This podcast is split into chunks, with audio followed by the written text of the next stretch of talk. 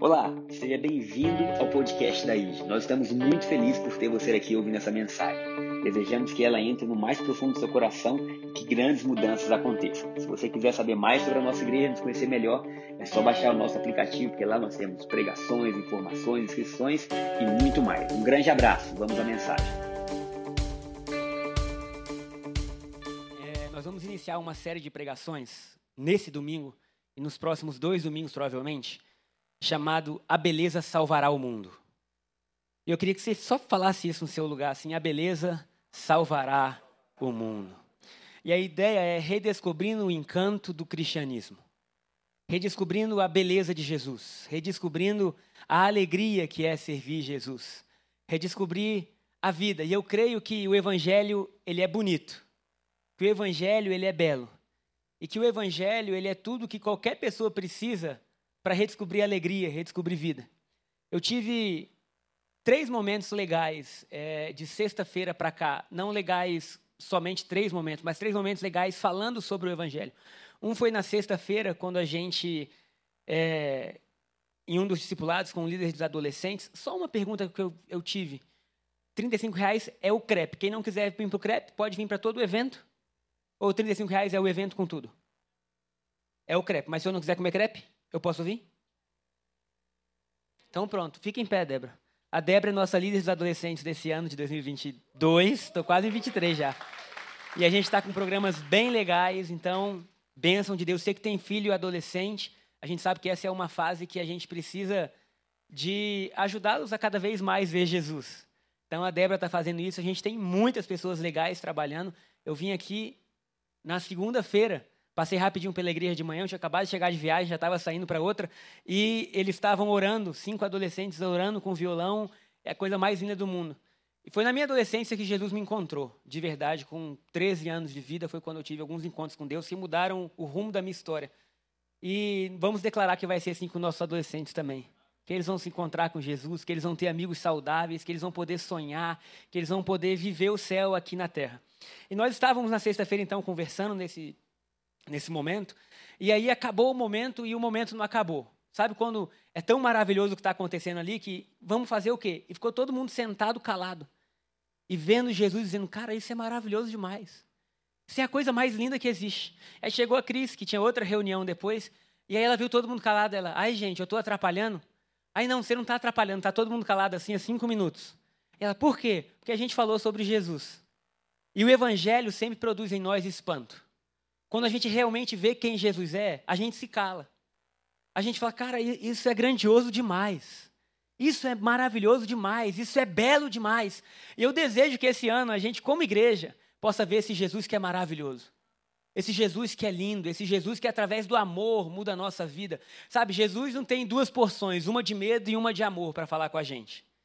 E aí ele fala: se o amor não deu certo, agora toma o medo. Não, Jesus é amor do início ao fim. E esse amor muda o mundo.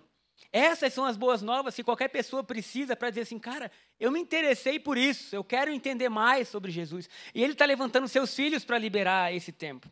E ontem à noite também, é, eu estava fazendo um estudo, na verdade, eu estava preparando um estudo sobre o livro de Apocalipse. E o livro de Apocalipse é um livro que sempre me deu meio medo. Mais alguém?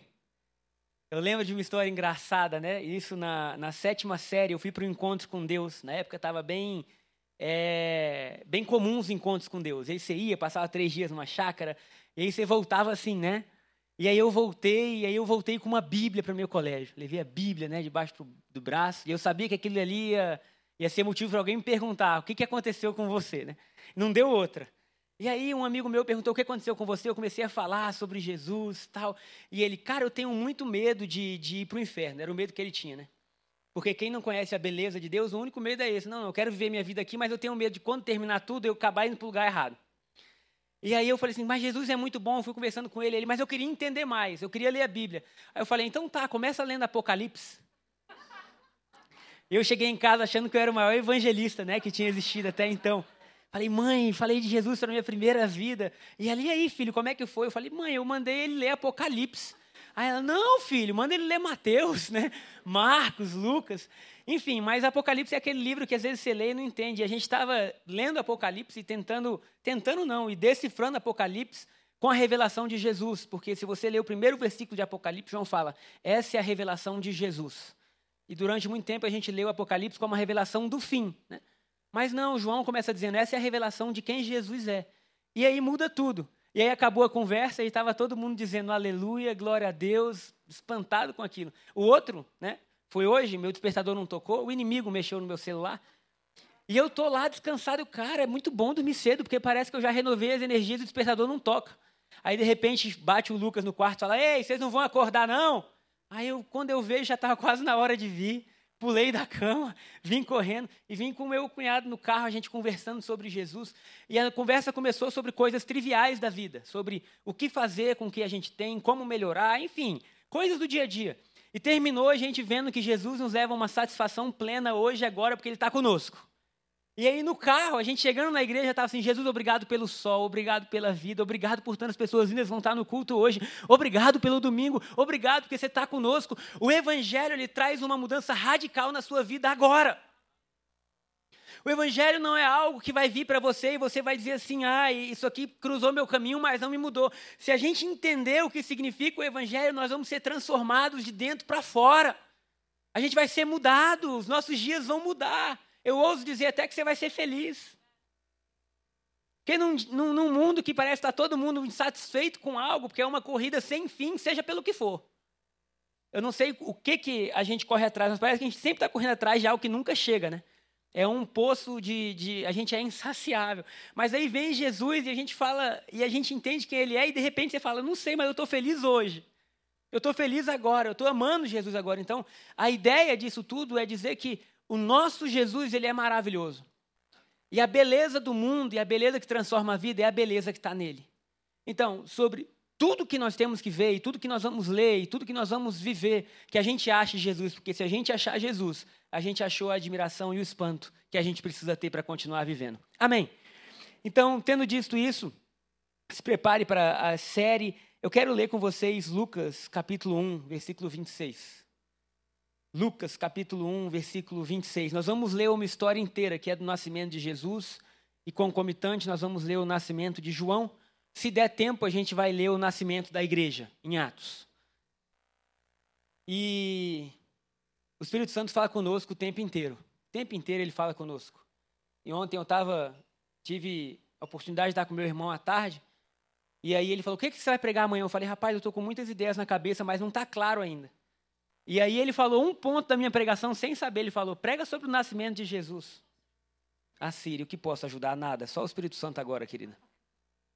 Esse celular de hoje em dia, né? Misericórdia.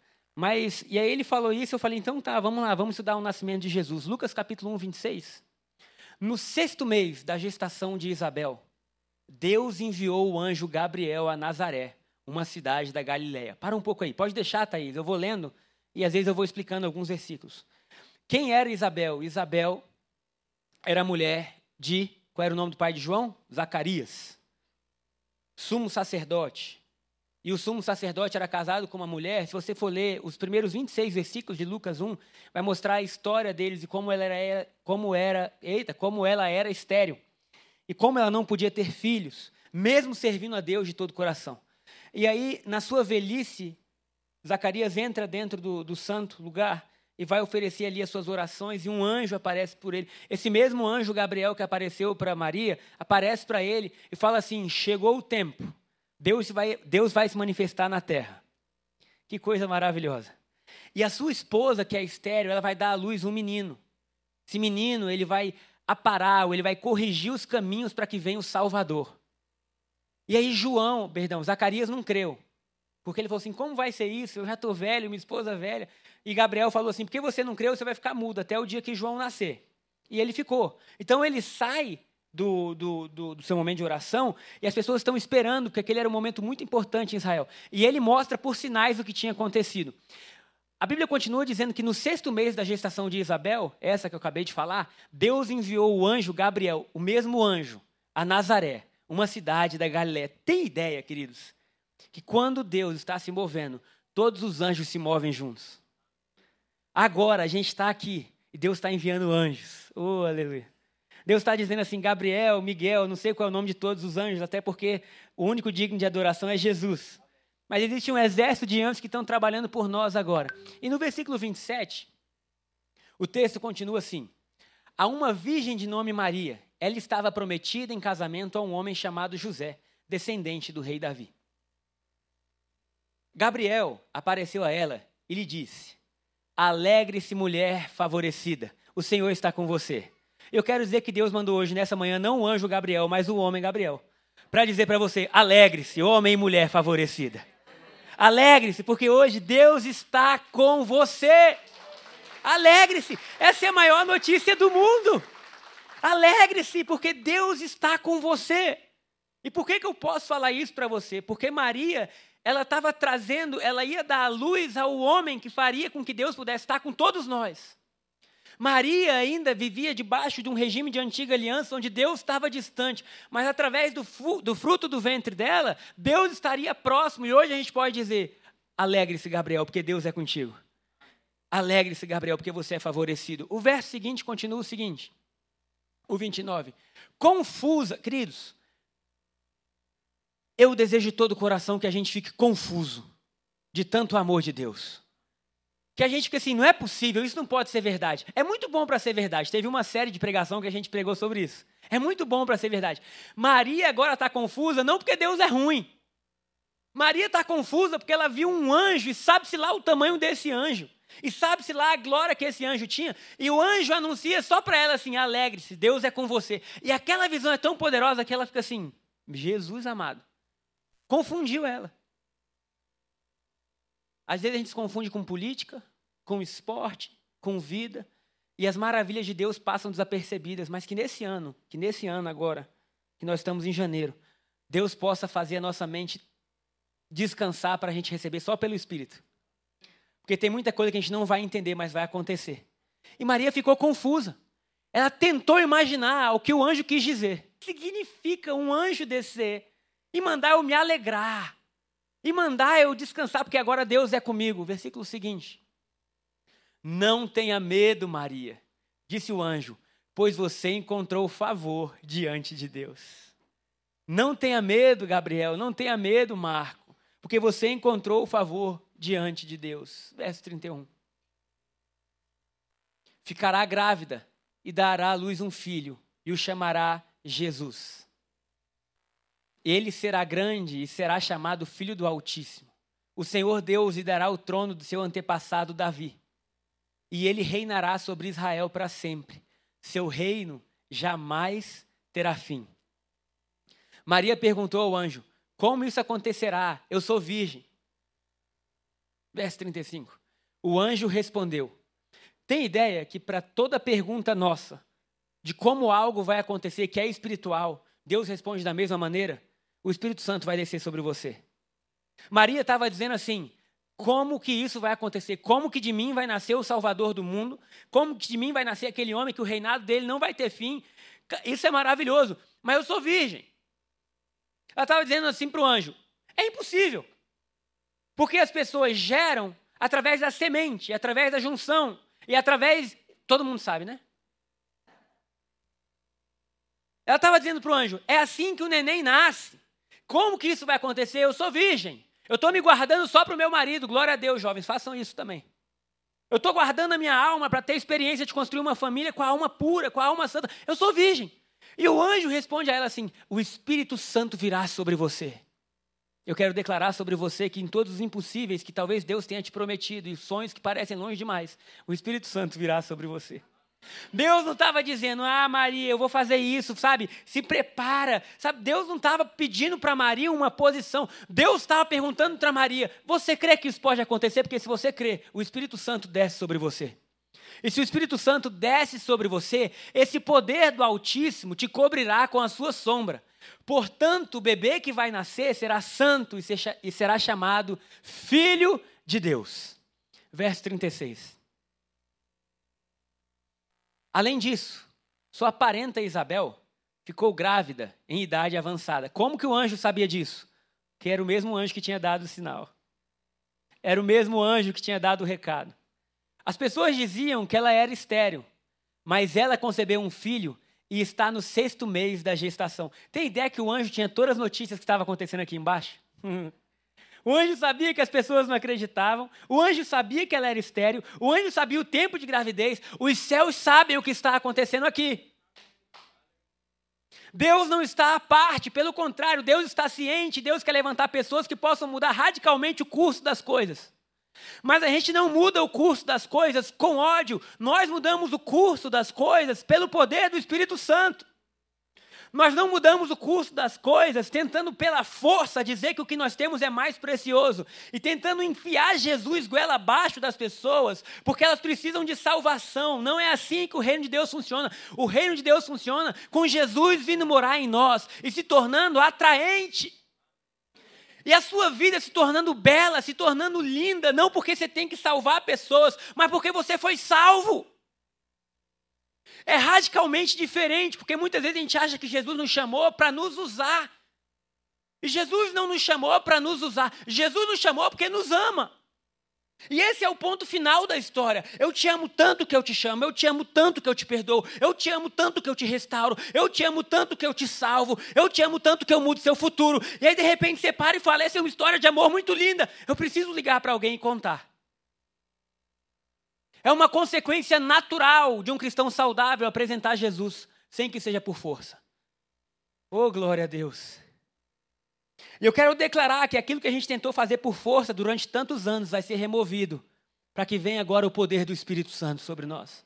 E nós vamos ver pessoas, talvez a gente nunca imaginou se interessando por Jesus, dizendo: se Jesus é isso, eu quero. Quantas vezes eu tenho ouvido isso? Mas se Jesus é assim, eu quero. Eu falo: não, não, eu estou te apresentando só o pouco que eu conheci. Ele é muito melhor.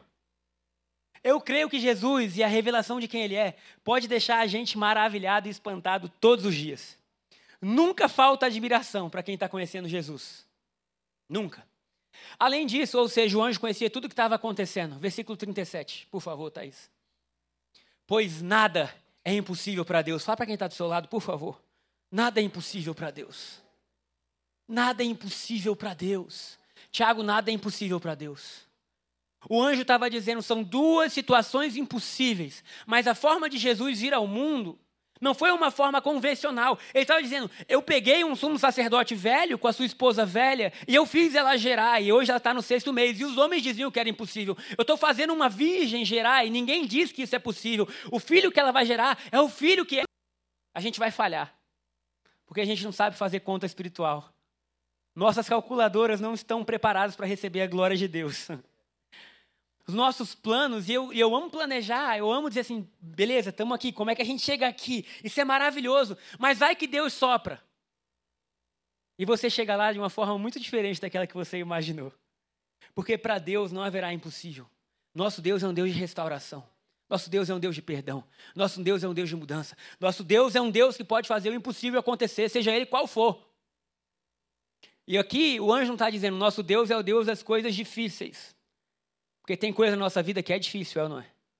Mas tem coisa que é impossível. Tem coisa que você fala assim, isso aqui não dá. E aí o anjo vem e fala assim, dá. Dá, porque ele é o Deus do impossível. Será que você pode aplaudir Jesus? Glória a Deus. Vamos para o 38, por favor, Thaís. Maria disse: Sou serva do Senhor. Que aconteça comigo tudo que foi dito a meu respeito e o anjo a deixou. Verso seguinte. Alguns dias depois, Maria dirigiu-se apressadamente à região montanhosa da Judéia, à cidade onde Zacarias morava. Ela entrou na casa de Isabel e a saudou. Ao ouvir a saudação de Maria, o bebê de Isabel se agitou dentro dela e Isabel ficou cheia do Espírito Santo. Pelo amor de Deus, alguém diz amém. Maria não tinha ideia do que ela carregava dentro de si. Hum. Por mais que o anjo tivesse falado e ela pudesse estar pensando assim: o que, que significa isso? Ela não tinha ideia que ela carregava dentro de si aquele que abriria os olhos dos cegos. Ela não tinha ideia que ela carregava dentro de si Deus encarnado. Ela não tinha ideia que o filho dela podia andar sobre as águas. Ela não tinha ideia que o filho dela podia parar velórios. Ela não tinha ideia que o filho dela, mesmo sendo Deus, nasceu como forma humana de um bebê. E cresceu como servo. E morreu na pior morte que podia existir a morte de cruz que revelava todo o poder do Império Romano, a morte mais terrível. Ela não tinha ideia que esse menino que nasceu como sendo Deus e morreu sendo humano, na pior morte que existia, ao terceiro dia ressuscitaria e mudaria para sempre a história. Maria não conseguia entender que Jesus estava dentro dela, mas não só Jesus, a mudança do mundo estava dentro dela. Maria não conseguia ver que 2022 anos depois existia um pregador em Brasília e, uma, e, um monte de gente legal ouvindo, e uma igreja surgindo, porque ela deu à luz a um filho que mudaria para sempre não só o mundo, mas o nosso mundo. Sabe, era impossível a mente de Maria enxergar tudo, porque ela era humana, então ela estava dando luz àquele que simplesmente mudaria tudo. E ela fala assim: Eu vou na casa de Isabel. Acredito que ela falou assim: Bom, Estou sendo perseguida porque a partir do momento que o Herodes soube que os meninos que ia nascer um menino que era rei, teve perseguição, ela teve que ir para o Egito, ela passou por um monte de coisa, e ela falou assim, deixa eu ir ver então, porque o anjo falou o nome de Isabel, deixa eu ir lá conversar com ela. Quando Maria chega na casa carregando Jesus, a Bíblia fala que João Batista, no ventre de Isabel, ficou cheio do Espírito Santo. Tem gente que fala assim, criança não pode ficar cheio do Espírito Santo. Hã? O feto ficou. João, está escrito, gente, é a Bíblia. João ficou cheio do Espírito Santo e começou a tremer no ventre de Isabel. Isabel ficou tomada por Deus. Queridos, Maria carregava uma semente do que viria. Você carrega a realidade do que é. Nós não temos ideia do que é hoje. Nós carregarmos Jesus. Maria carregava um menino que nasceria e um dia morreria numa cruz e mudaria todas as coisas ela carregava a semente. Cada um de nós hoje carrega ele ressuscitado. Isso quer dizer que quanto mais consciência nós tivermos que carregamos Jesus, mais os lugares podem tremer quando nós chegarmos. Maria não carregou uma placa, Maria não carregou uma pregação, Maria simplesmente chegou carregando Jesus e quando ela chegou, o ambiente que ela chegou mudou. Eu estou pronto, Jesus, mais alguém? Às vezes eu não vou precisar nem falar. Jesus vai estar tão vivo dentro da gente que a gente vai chegar e dizer oi para uma família e a família mudou. Oi para uma pessoa que estava enferma e a enfermidade foi sarada. Porque se nós, queridos, será que realmente a gente entende que a gente carrega Jesus? Eu passei os últimos dois dias, no momento que eu tenho minha meditação, imaginação, simplesmente me visualizando carregando Jesus. Porque a gente olha para Maria e fala, cara, isso foi demais. E às vezes a gente olha para a gente e a gente não crê. Mas Jesus não falou que mora na gente. O Espírito Santo não desceu sobre nós, então cada um de nós é uma bomba atômica do céu. Vou pregar para vocês que vocês estão dando aleluia mais forte. Cada um de nós carrega algo muito poderoso que está prestes a ganhar vida. Mas a gente se concentra mais na conta que tem que pagar do que no Rei do universo que mora dentro de nós. E a nossa mente está mais preocupada com coisas que são passageiras, que daqui a um mês a gente nem lembra, do que com a maior verdade do mundo, que os anjos ficaram encantados, dizendo como que ele, sendo Deus, pode morar num povo que é de barro. E aí a gente dá uma ênfase muito grande a coisas que são passageiras e a desejos que são passageiros, quando há algo eterno morando em cada um de nós. E a gente dá muito valor a intrigas e a brigas e às vezes desentendimentos, e a gente carrega com a gente isso a vida inteira, quando a coisa mais linda que a gente carrega é Jesus. E o mesmo Jesus que andou, que curou, que batizou, que ressuscitou, que morreu, que vive, que está no céu, é o que está na gente. E essa é a beleza do Evangelho. Um povo que era totalmente traumatizado, agora carrega a coisa mais linda do mundo. Bem-vindo, Jonatas. Às vezes o seu sorriso carrega Jesus. Cara, isso é lindo demais. Isso é para a gente parar e ficar pensando assim: meu Deus, o que, que significa eu carregar Jesus?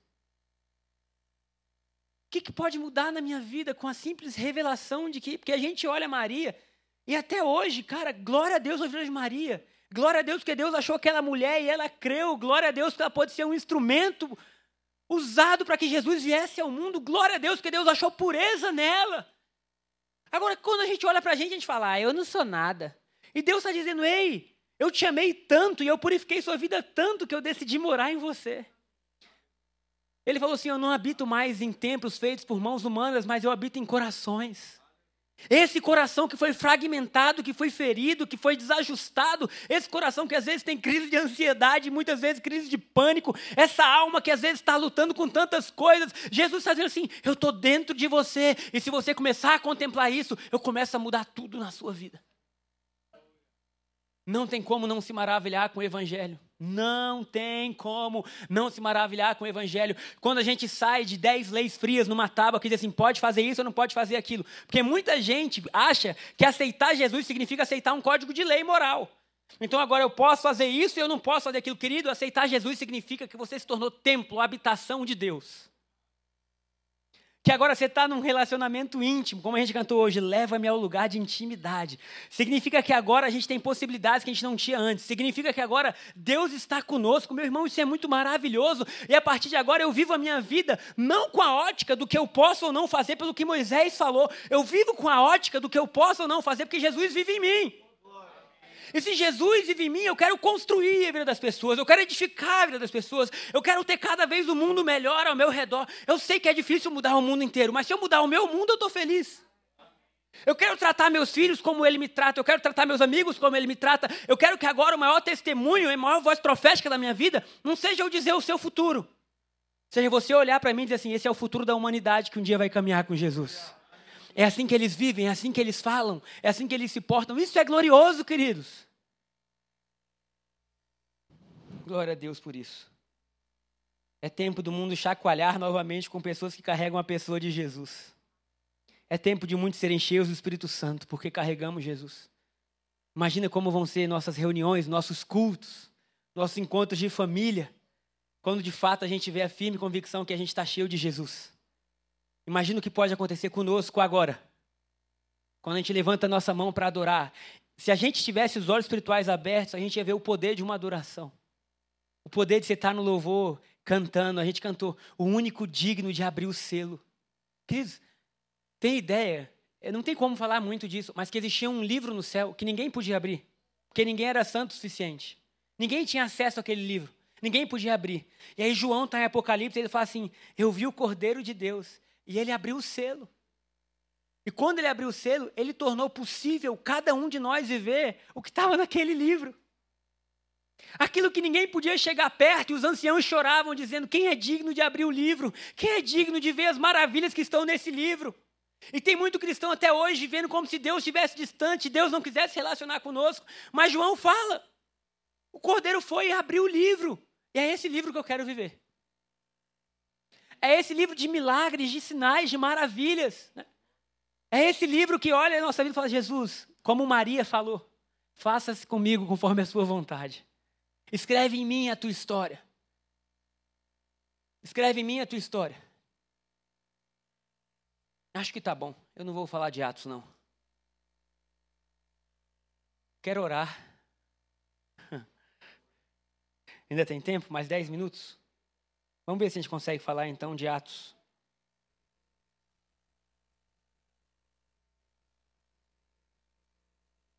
Eu vou dar uma rápida explicação de Atos e quem sabe eu falo domingo passado então. Eu vou reduzir tudo. Domingo futuro. de volta para o futuro, né? Ai, Jesus. Maria vive tudo isso, Jesus vem, Jesus vive. Jesus mostra como é a vida no reino dos céus. E quando Jesus vem, a primeira frase de Jesus é o seguinte: o reino dos céus chegou. Não era assim, olha, olha, eu estou vindo, porque o dia que vocês morrerem, vocês vão visitar o reino dos céus. Não era isso. Era assim, eu vim, porque agora o reino dos céus chegou. E como que eles sabiam que o reino de Deus tinha reino dos, dos céus tinha chegado?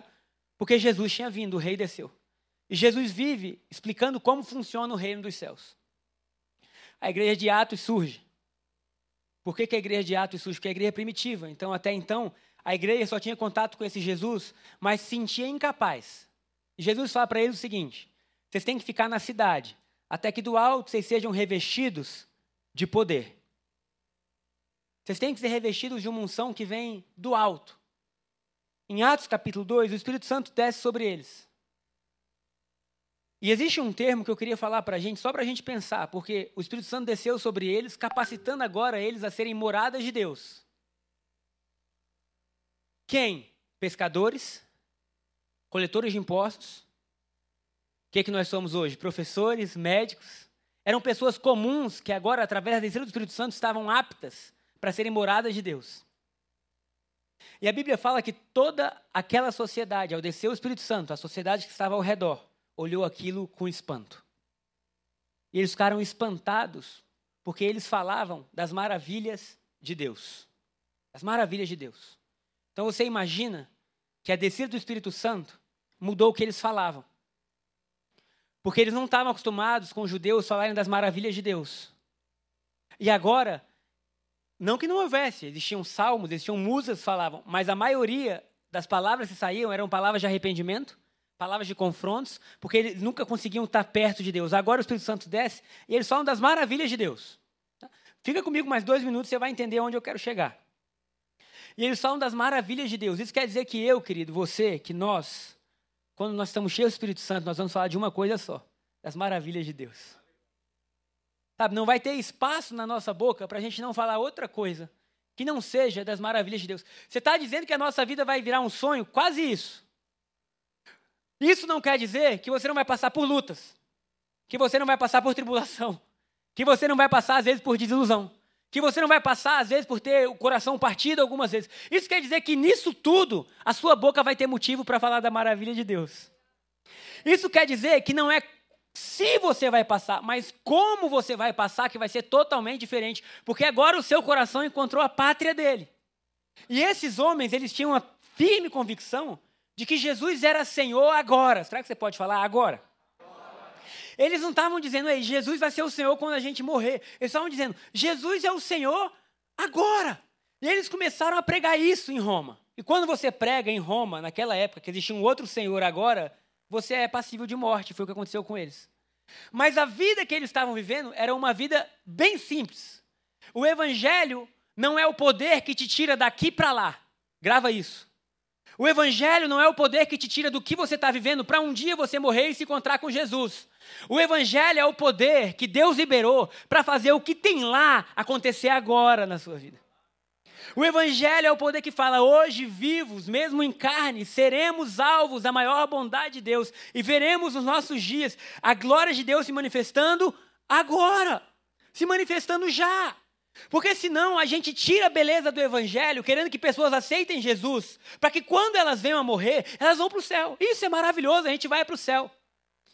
Mas olha, só quando você morrer.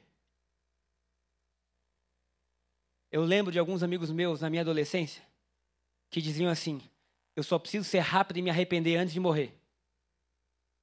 Porque eles queriam viver uma vida fora do evangelho e chegar no final e dizer assim: Jesus me perdoa e para o céu, igual o bandido na cruz, né? Mas isso não tem lógica nenhuma. Porque a beleza do evangelho não é liberar o céu para a gente. Na verdade, Jesus falou muito pouco sobre o céu. A, ver, a, a beleza do evangelho é dizer que agora o céu está em nós. É dizer que agora, nas nossas vidas, nas nossas casas, existe um céu.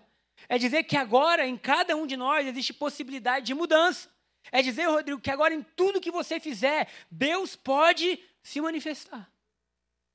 E aí a gente fala assim, Jesus, isso é bom demais. Eu não sei você, mas eu fico pensando, Jesus, isso é bom demais.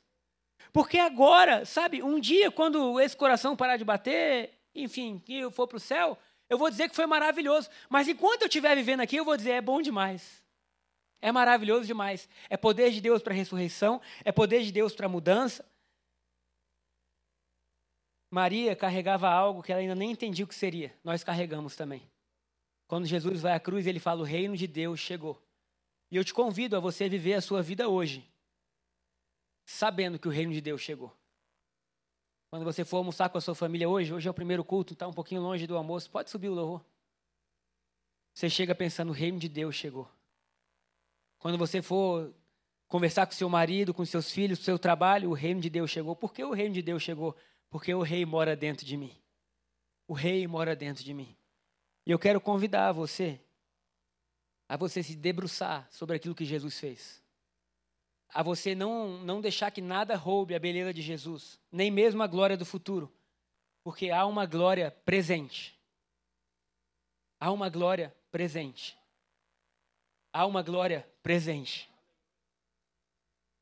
Aqueles homens foram perseguidos e mortos, os nossos irmãos da igreja primitiva, não porque eles falavam, vocês vão para o céu, mas porque eles pregavam, o céu chegou. E eles foram fiéis a essa mensagem a ponto de ir para Coliseu, a ponto de serem partidos ao meio, porque eles diziam: o rei chegou, não adianta, vocês podem fazer o que for com a gente, Jesus está reinando agora. E os cegos viam, os coxos andavam, eles estavam cheios disso. E hoje, dois mil anos depois, a gente tem o privilégio de poder dizer: o céu chegou. O céu chegou. Chegou aonde? Chegou agora. Ah, mas o povo não quer receber. Eu recebi na minha vida. E eu estou convicto nessa missão de cada vez mais fazer com que esse mundo se pareça ao mundo de Jesus. Fazer com que cada vez mais a glória de Deus possa ser vista em nós e através de nós. Termino dizendo que a beleza salvará o mundo. A beleza de Jesus salvará o mundo. Amém? Coloque-se de pé no seu lugar. Uma das músicas que me inspirou a fazer essa pregação hoje é uma música da Mavericks que o nome da, Maria, da, da música é Maria Did You Know? E o autor começa a contar tudo que Maria passou até Jesus nascer. E aí na parte final da música ele tem uma música espontânea que é dele. E ele fala: Maria, as perseguições, a fuga para o Egito, o isolamento. Maria, sua família não entender que você está grávida, mas que você não descumpriu as leis. Maria, tudo que você passou é por um bom motivo. Maria, Será que você sabe que a luz do mundo vai nascer? Maria, será que você tem ideia que aquele que vai mudar todas as coisas vai nascer? E aí ele estava falando aquilo, e por incrível que pareça, eu estava numa academia. Sozinho, em um hotel em São Paulo. Academia ruim. Mas onde Deus está, tudo fica bom. E eu estava ali tentando entender como aqueles pesos funcionavam. E os meus olhos cheios de lágrimas, eu pensando, cara, talvez Maria nem soubesse o que ela estava carregando. E aí, no meio da adoração, ele fala assim: And Chandler, do you know? Que ele fala o nome dele, ele fala assim: Chandler, será que você sabe o que você carrega? Aquilo para mim fez assim: Meu Deus. A mesma glória que Maria teve o privilégio de carregar em cápsulas, a gente carrega em rio. Será que eu entendo que eu carrego Jesus? Será que a minha vida agora não é para que Ele possa fazer eu maior? Jesus, sabe, faz tudo que eu quero acontecer e eu te louvarei. Para de bobeira. A glória de Deus não é te dar carro novo, não. A glória de Deus não é te dar casa nova, não. A glória de Deus é que o mundo olhe para você e fale assim: encontrei Jesus. Aonde ele estava? Ele estava num homem pequenino da igreja, sorridente. Um homem que carregava o céu. Encontrei Jesus aonde estava? Estava num povo diferente, mas era um povo alegre, feliz. Era um povo cheio de vida.